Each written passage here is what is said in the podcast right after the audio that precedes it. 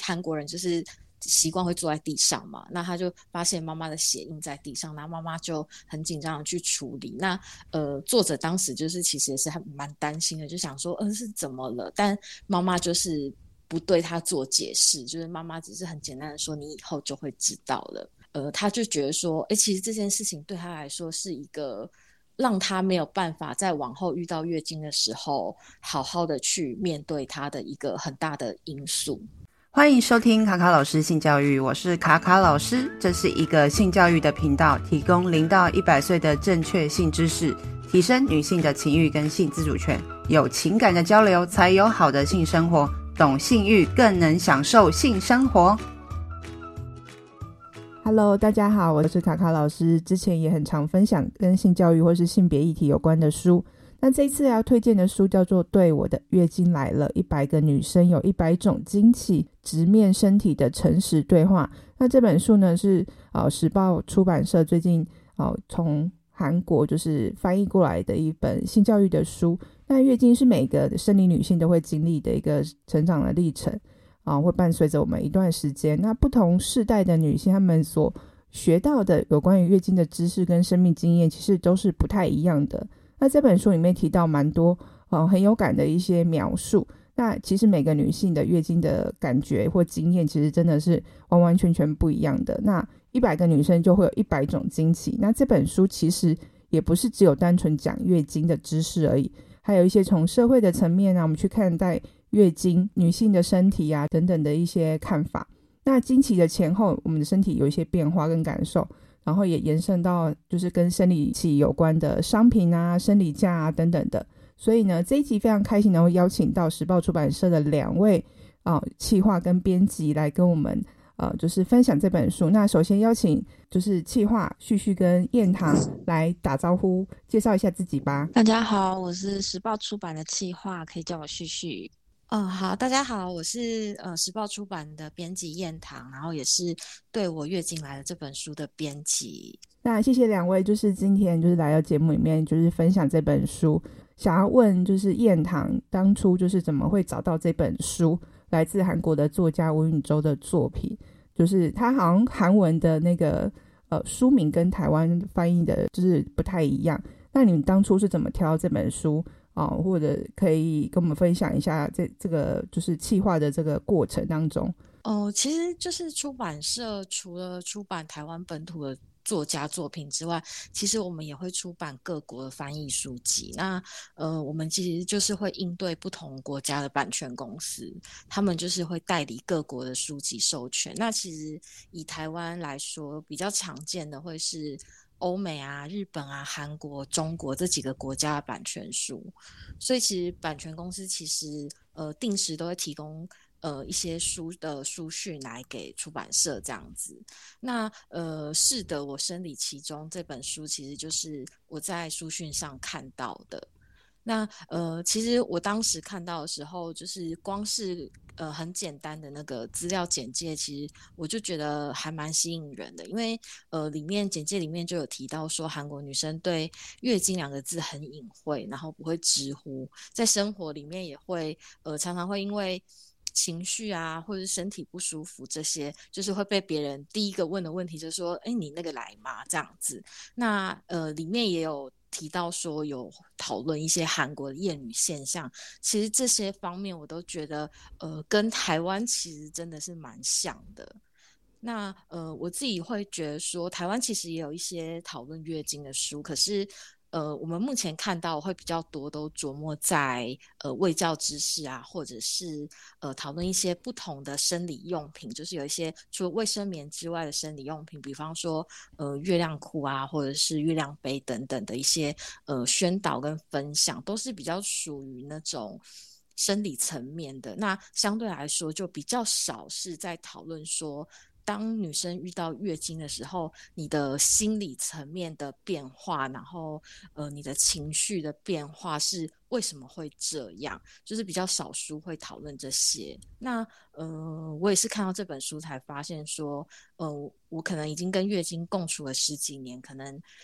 但是在这段时间里面，我可能也不会没有好好正视过我的情绪或者是低落这这些呃。影响是不是因为月经来的？那也不光光只是呃。大家很常说的金钱症候群这件事情，也包括我也没有好好想过，说月经对我而言是什么样的东西。那我觉得说，呃，这本书就是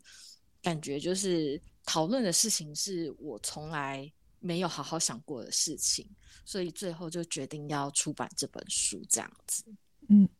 好，谢谢燕堂的分享。呃，她的个人经验的那个部分还蛮棒的，就是其实很多女生都不曾。好，仔细的去观察自己的身体的变化。那这个身体的变化跟我们的荷尔蒙有关系。刚刚有提到说情绪啊，或者是一些什么金钱症候群，可能有一些过去的一些刻板印象。其实我们对于自己的身体好像不是那么的的熟悉。那你也有提到说，哎，韩国的就是厌女文化跟台湾有一些部分是蛮相像的。那你可以帮我们再多哦说明或者是介绍一下这位作者吗？嗯，好，就是呃，这本书的作者是吴允洲，那她其实是呃韩国韩文系毕业的一个蛮年轻的女生。她写这本书的时候，应该是才毕业没有多久而已，所以她呃书中她其实记录了呃她从小开始对月经的印象，跟妈妈怎么样呃去讲月经的事情，因为她就在里面就有提到说呃。他妈妈有一天不小心就是生理期来，然后呃血就是印在地上，这样，因为韩国人就是习惯会坐在地上嘛，那他就发现妈妈的血印在地上，然后妈妈就很紧张的去处理。那呃作者当时就是其实也是还蛮担心的，就想说嗯、是怎么了？但妈妈就是不对他做解释，就是妈妈只是很简单的说你以后就会知道了。那呃他就觉得说，哎、其实这件事情对他来说是一个。呃，让他没有办法在往后遇到月经的时候，好好的去面对她的一个很大的因素，就是他呃回想到以前这些事情，他会想说，如果妈妈可以当时可以好好的跟他解释月经这件事情，他长大之后在面对月经的时候，是不是呃就不会那么的慌张，或者是那么的充满疑惑，然后不知道该从何去了解或者是下手这样子。对，那呃，他除了就是分享刚刚的那些经验之外，他其实也是呃有讲到很多自己生活的经验，就比方说他在大学的时候进行分组作业，但是却遇到月经第一天就是量很多很痛的情况，然后最后是呃撑着，然后吃止痛药把。呃，一天的工作完成，然后大家就是组员决定要，因为太晚了，所以他们决定要睡在当地。可是他因为实在太不舒服了，然后也很害怕自己睡着的时候可能月经会漏出来什么的，所以他就决定就是要搭计程车回家这样子。那其实这本书，他是把自己啊跟朋友的呃一些经验，就是他们属于他们二十几岁比较年轻的人生写到书里面，所以其实我觉得这也是我还蛮喜欢这本书的原因，就是呃看这本书的时候就会觉得说早点知道就好了，然后我也会希望说呃就是所有的女生都是可以早点知道这样子。对，刚刚燕堂有提到说，作者里面有有提到说，呃，如果呃在我们的从小的成长历程当中，爸爸妈妈对于性教育其实是比较避而不谈的，常常都会用啊你长大就知道来哦逃避，就是跟孩子解释到底发生什么事。那我觉得这个部分也是在很多的面向里面，呃，我相信很多人的成长历程当中都会有经历过的蛮相似的经验。好。那刚刚就是燕堂也有提到说，虽然说这个作者是韩国人，那他有些部分其实跟台湾还蛮相像，或是也会可能会跟你的生命经历可能有一部分你会觉得好像有点类似的感觉。那你觉得在讨论月经上面，你觉得台湾跟韩国会有一些不一样吗？你觉得你们你个人就看完这个书当之后的观察，除了刚好提到说，哎，你长大就知道了，或者说会讲哦。我那个来了。除了这些之外，你还有哪些部分是你自己个人里有观察到的？嗯、呃，我在做这本书的时候，就是看到其中一段，就是觉得蛮惊讶的，就是呃，作者提到说韩国会用蛤蜊来形容女生的生殖器，然后我觉得很惊讶的原因是，哦，跟台湾好像哦，就是台湾其实也有一群人会。比较不尊重的，就是用鲍鱼来形容女生的生殖器。那这两者都是用呃外形很相似的海鲜来形容，然后就是其实也是那种揶揄感，其实也是蛮相似的。所以呃，其实我觉得就是韩国跟台湾就是有很多的文化其实蛮相似，就是一样都很传统，然后也蛮难卷的，然后一样也都厌只是说呃可能韩国会更加的强烈，比较外显一点。那呃，近年来其实韩国也有很多书籍啊，或者是戏剧，甚至新闻，都更愿意把性别议题来台湾化。那其实我觉得，不管是台湾跟韩国，其实在这个议题上面，其实呃，有一群人其实一直都是蛮努力的。那只是比较可惜的时候是呃，通常是发生一些比较遗憾的新闻事件，才会让议题更加发酵这样子。那其实以我自己接触来讲，我会觉得韩国好像，嗯、更勇敢一点，就是在讨论这些题目的时候，就是会更加的直接，然后比较不会去美化，不管是戏剧或者是书籍，像嗯、之前的《熔炉》啊，或者是八九年生的金智英等等这样子。那呃，其实台湾这几年也越来越多了，那我觉得这都是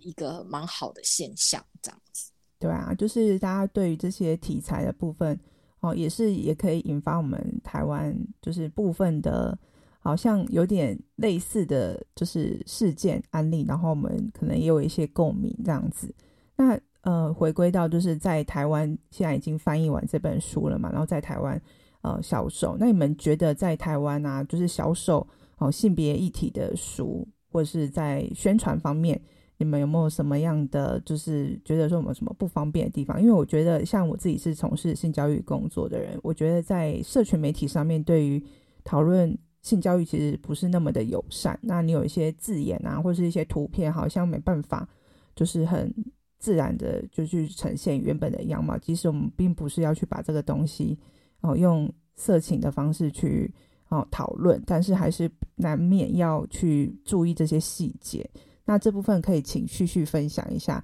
就是在台湾，你觉得推广性别议题相关的书会不会呃需要特别注意什么，或是你觉得有什么方式比较能够让大家去接受这样子？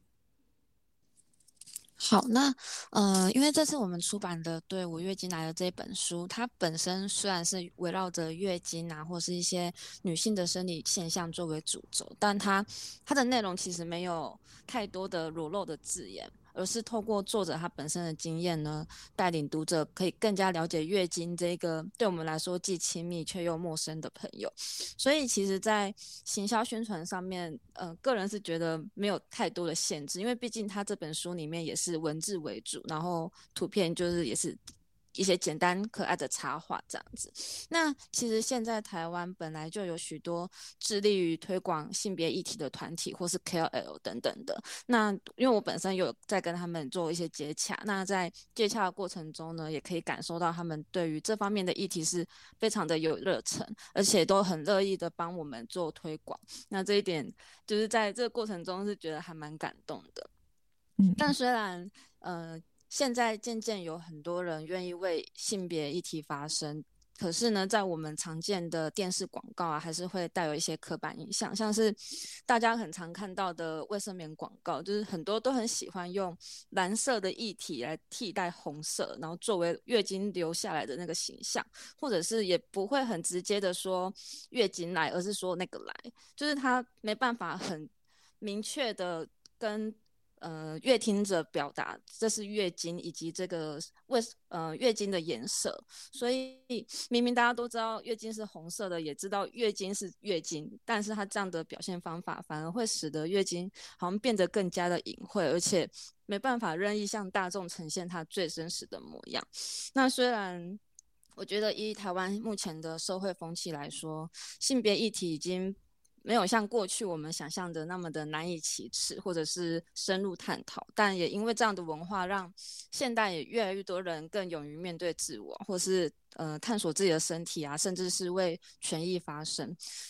只是因为毕竟现在大多数的人对这方面，我觉得好像还是保持一些比较冷漠的心态，而且对于可能东方的传统社会来说，有太多根根深蒂固的观念，都是需要时间或岁月去慢慢的改变。所以，不论是这一次我们出版的这一本新书，或者是比较呃广泛的性别议题，甚至是刚刚我们提到的广告形象，我觉得在推广上面都是需要花费更多的心思，以及需要时间慢慢的去推。还有实行，嗯，没错，刚刚旭旭讲的还蛮好，就是有提到说，呃，月经的广告，以前我们看到在电视上播出，就是呃，经血都要用蓝色的方式来去做呈现，不能直接用红色。那这边的话，也想要跟就是燕堂聊一下，就是说，哎，这本书的封面设计有什么样的想法吗？那因为我有去稍微找了一下，就是原本韩国的。呃，就是他们出版的版本的封面的设计，那它是用黄色跟蓝色来做，哦、呃，就是封面有一个人物这样子。那以往台湾相关的就是跟性别有关，或者是跟月经有关的书，都会用粉红色啊或红色系来做设计。想问一下，你们这次用橘色还蛮特别的，想问问看，说你们怎么去规划说，哎，设计出这次的那个书的封面？呃，好，就是其实我平常。呃，合作的封面设计师其实大部分都是男生。那呃，这些男生设计师他们都很优秀，然后心思也很细腻，然后也不会有什么厌女的想法，都是很很棒的男生这样子。但但是在做这本书的时候，我在发封面设计的时候，我的第一个念头是说，呃，我一定要找女性设计师来合作。那呃，有这想法不是因为说不信任男性设计师做不出好作品。呃，我是比较希望说，这本书不管是从选书、编辑，或是翻译、设计到企划，呃，可以都是一个女生的团队。然后，呃，透过这些不同的女生，会有比较多女性的共鸣，这样子。所以，呃，我特别去找了一个女性的设计师，这样子。那，呃，这本书在一开始的封面提案的时候，其实我们设定了两个方向。呃，一个是现在封面的样子，就是以一个看起来很可爱但有点厌世的一个很大的女生，然后手上拿着卫生棉，然后她好像在奔跑，就是有点匆忙的样子。那我们觉得这个。这个形象，这个动作其实就是很日常、很真实。我们大部分的女生就是在月经来的时候，其实都会有这样子的，有点这样子的无奈啊、厌世的感觉。然后其实也很符合书名，就是“对我月经来了”这句话，就是会有一点，就是哎，我就是月经来了，怎么样？你在问什么？这样子。那呃。橘色的这橘红色背景其实是设计师要求的，就是他希望他可以透过这种比较强烈的颜色来直接呈现月经这个主题，就是跟呃这个封面这个女生手上拿的卫生棉一样，就是没有要闪避的意思这样子。那当然我们没有用纯红色，就是把它改成橘红色，同样的就是。橘红色是一个比较温暖的颜色。那除了直接之外，我们也希望说，呃，可以有一种包容的感觉，这样子。那呃，刚刚提到两个方向嘛，就是封面提案有两个方向，另外一个方向就是其实是一个很舒服的画面，是一个呃女生坐在一个红色的蓝骨头沙发上。然后手上端着一杯热茶在喝。那其实红色的蓝骨头其实就代表月经，就是血液的意思。那是其实是在追求一个就是跟月经和平共处的画面。可是最后我们就是没有选择这个封面，是因为觉得说，呃，可能大部分的女生应该是讲到月经都不会这么幸福，不会这么舒适吧。就是虽然说这本书想要表达说我们可以。努力往这个幸福舒适的路跟方向前进，但在这之前，我们可能还有一段路要走，所以最后选择的是这个有点厌世的女生。那呃，比较呃希望的诉求就是说，可以让大部分女生都有一个共感，这样子。刚刚彦堂分享说，那个封面的设计的第二另外一个版本，虽然没有被选上，可是我觉得你在叙述这个概念的时候，我也还蛮喜欢的，还蛮可惜就是。啊，虽然说这次的封面不是那个，我觉得那个概念其实是还蛮好，就是我们了解自己的身体之后，可以跟这个月经共存。那想要问一下，因为你前面也有提到说，这次的企划的呃团队，包含从设计啊、翻译啊，然后行销，全部都是女生。那你们觉得，虽然说女生比较有共鸣之外，你觉得这个月经的主题，虽然说大部分的人都是女生比较关注嘛，那你们觉得有没有哪些部分，你也是希望说，哎，男生能够去多了解一点，就是说可以理解说，哎，我们有时候就是会有一些身体的不舒服啊，或者是怎么样，或者说你们觉得哪个部分是很值得男性推荐来看的？呃，我自己的话，我会觉得男生其实，呃，你用比较呃大大概的分类，可能会有一些分类，就是呃比较直男的男生是一是一个类型，就是我们有时候可能会开玩笑说，可能是臭异男这样子。那呃，我觉得就是对于这部分的男生，就是对女生可能真的完全不太了解，然后呃，甚至会透过呃 A 片或者是一些不正确的资讯。得到一些对女生的错误的想象的这些男生，我其实还蛮推荐，就是它里面有一些呃章节是在讲经期做爱跟事后避孕药的诅咒这两篇。那呃这两篇就是呃作者他其实。找了很多，呃，他去采访了很多他身边的同学跟朋友，然后对于经期做爱这件事情有发表了各自的意见。那其实大部分的女生对于经期做爱这件事情是感到非常不舒服的。那呃，其实他在里面除了呃说明说不舒服之外，他其实也会呃比较 detail 的去讲到说，其实呃。在经期的时候，阴道是很敏感的。那其实，在做爱的话，其实是很不舒服的。对，那呃，他们就是各自把各自的理由，其实都讲得还蛮详细的。那我觉得这就是真实的女生会说出来的话。那还有关于事后避孕药的话，其实他们也都有提到说，其实吃事后避孕药其实会带来很多的副作用，可能你会长痘痘是事小，那甚至会有经期很混乱的一些情况这样子。那我觉得就是可以。对于呃一些比较不了解女生的男生们，可以呃比较直直接的去呃接收这些想法，这样子。嗯，了解。那想问一下，就是因为其实燕棠刚刚分享了蛮多书中的精彩的内容，那就是想呃除了燕棠刚刚分享就是很推荐男生看的之外，想问说，哎，你们各自有没有比较喜欢书中的哪一个部分？然后为什么呢？呃，那我我先讲好了，就是呃，像刚刚提到的，就是经期做爱啊，事后避孕药这些，就是呃，作者采访了很多呃他的朋友，那其实这是在呃书的第三章。呃，一百个女生有一百种生理期，就是作者在这个章节里面针对不同的呃议题去都去采访了很多人，然后去集结起来。那也是想要让大家知道，不管是男生女生，就是让大家知道说，每个人的月经体验会因为自己身体的状况有不同的呃。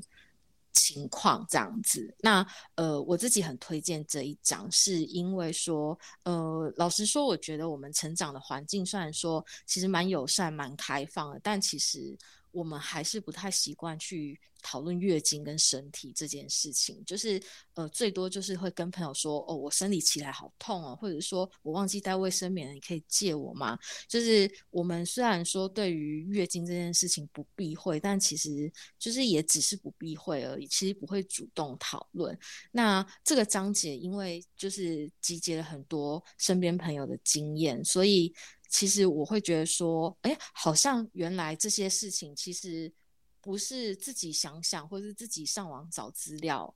就好了。就是我其实是可以跟身边的朋友去讨论的。那其实像我做这本书之后，我就是呃很想要买那个，有一次就是被月经裤的那个。月亮裤的那个广告投放到，然后我就突然觉得说，哎，我好像可以去试试看不同的生理用品。那可是因为我没有用过，所以我就跟比较要好的朋友讨论说，哎，你们有没有嗯、呃、用过月亮裤这样子？那刚好有个朋友就有呃使用过，然后就是他就跟我们分享一下经验。那其实感觉好像是蛮好的体验，所以呃我们后来讨论讨论，就是大家就一起团购，然后就。买了第一次买了月亮裤这样子，那呃，我觉得这样的经验其实是蛮好的，好像是可以常常发生的。嗯，对，不错哎，就是你自己看了书之后，自己有一些新的行动，或者是说，哎，去尝试的新的生理用品。那旭旭呢？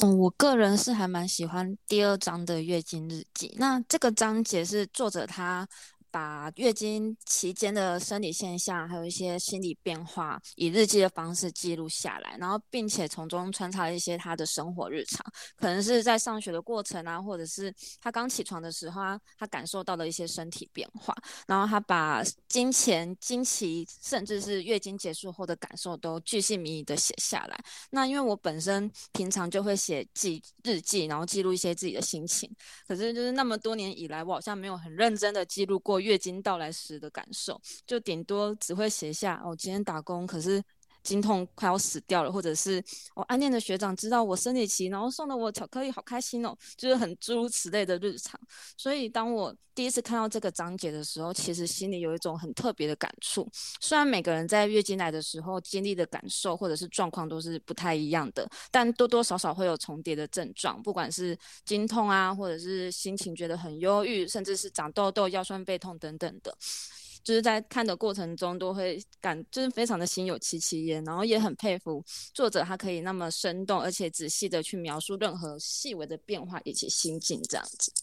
嗯，了解。我觉得这个回馈也蛮好，就是其实很多女生真的不太会仔细的去呃观察自己经期的身体的变化，都是比较简单，可能就是让她肚子很痛啊，然后或者是说啊这次量比较多，或是几天这样子。但是如果说有一些比较细微的观察，就会发现到其实每次的月经好像也都不一样。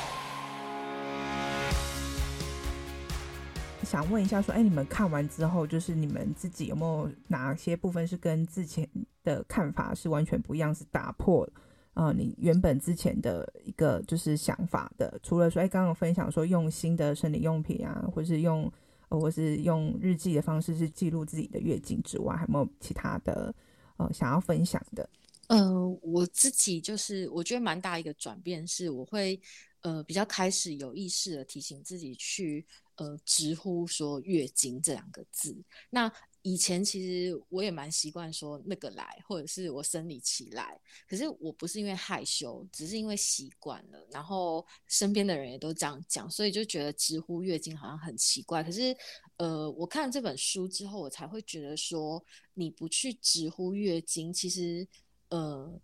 等于说你没有去直视月经，跟甚至是。自己的身体，因为像我们可能也不会去讲阴道啊、阴部啊、阴蒂啊这些，呃，我们可能会直接 说下面啊，或者是私密处这样子。那呃，以前会觉得说这只是一个言语或者是文字上面的习惯。那看了这本书之后，才会觉得说，哦，就是其实因为这些习惯而导致说，其实你甚至没有好好的直视这些该。呃，知识的东西，或者是你的状况这样子，那呃，就是包括说，呃，其实，在月经之前，因为金钱症候群的关系，所以你会有一些低落的情绪。其实，呃，在之前你也不会觉得说这是什么，就是你只是会觉得说，哦，我那个来了，然后我不要惹我，我情绪不好，就是这样子。对，那所以在看完这本书之后，其实我会。蛮常会提醒自己，就是说，呃，我现在是因为月经要来了，然后身体有一些变化，所以不要去放任自己去陷入一种那种自己很糟啊，做什么事情都做不好的情绪里面，而是会跟自己讲说，这个就是呃，因为月经的周期，然后导致的身体反应这样子，那也就是会让自己再稍微正面一点。其实我觉得这是对。呃，自己一个比较好的一个照顾的方式。嗯，刚燕堂讲的那个部分，就是语言其实会影响到自己的对这件事情的看法，就是这件事情是会内化的，因为其实它跟你的性态度或是你的性的价值观也是有关系。可能是因为我们从小成长的环境或者是社会给我们在讨论性方面，其实是比较给予羞耻的感觉，所以其实有时候我们在讲这些，即使你是很。正式的名词，你自己觉得讲出来好像还是会觉得有点卡卡的，或是觉得有点尴尬。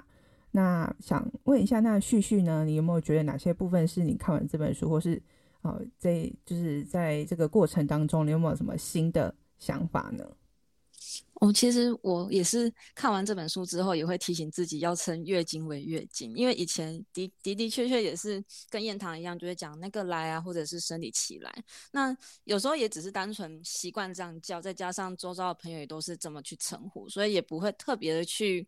呃变动这个名称。那因为我本身是一个还蛮不不太害羞的人，像我去超商买卫生棉，不是有些店员会很贴心的询问说需不需需要纸袋装吗？然后因为我都会觉得要环保嘛，所以就拒绝他，然后我就直接大拉拉的拿在手上，然后走在马路上，然后慢慢走回家这样子。那在看完这本书之后，我反而会去反思自己从小到大所受到的一些性别教育，因为无论是在学校或者是在家庭啊，好像除了一些很基本的生理变化外，就有很多很深层、同样也很重要的思想以及观念，似乎都没有人去特别的教导。然后这是我觉得。很可惜，也需要特别探讨部分。所以在看完这本书之后，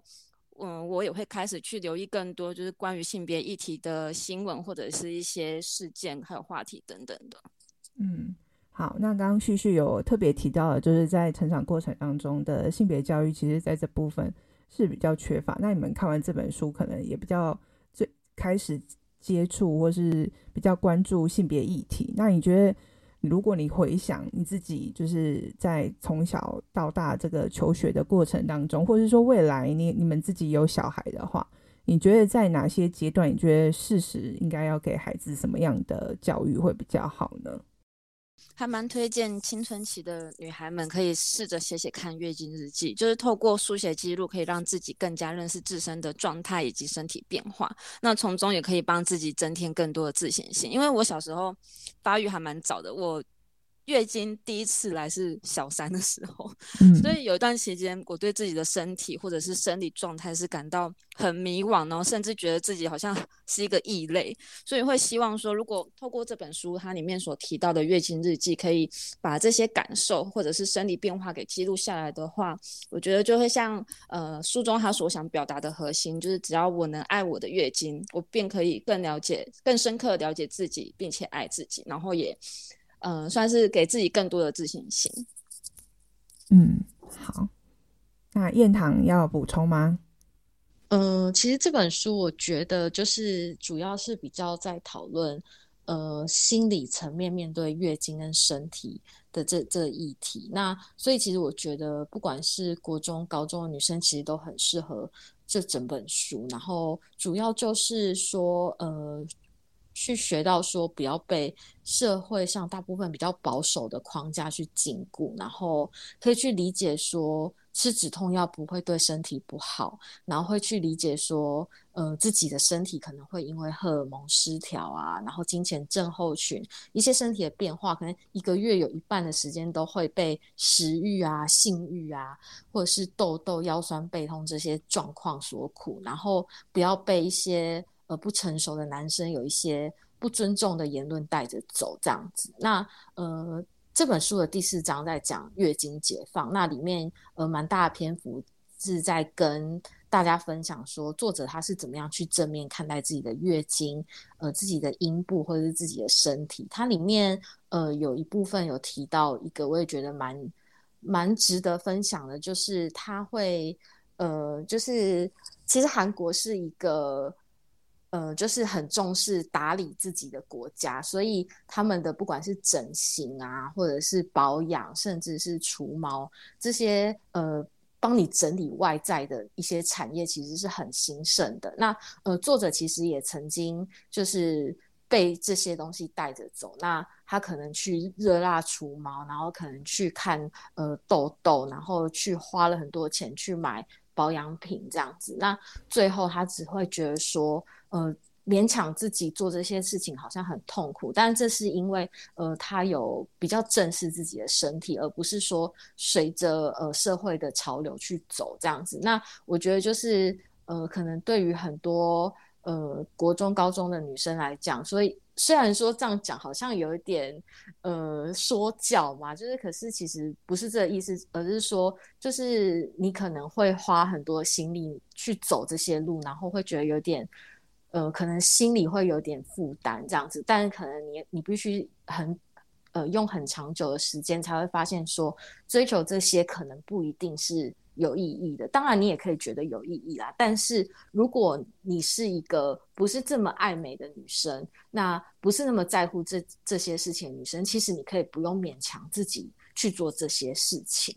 了解，我觉得刚刚燕堂讲的蛮好，因为我觉得在国中或高中的事情，我觉得都会受到同学同侪的影响，所以有时候会追逐，就是例如说偶像啊，或是你喜欢的人。他们打扮的样子，所以难免都会想要把自己就是稍微打扮一下。可是我觉得，如果是你自己不太想要这样子做，或者是不太愿意的话，其实也可以跟随自己的内心的想法去去做，不用去担心说，哎，自己这样子会哦，这样就是不好或者什么样。因为本来每个人就是不太一样的。那就是刚刚听完大家的分享。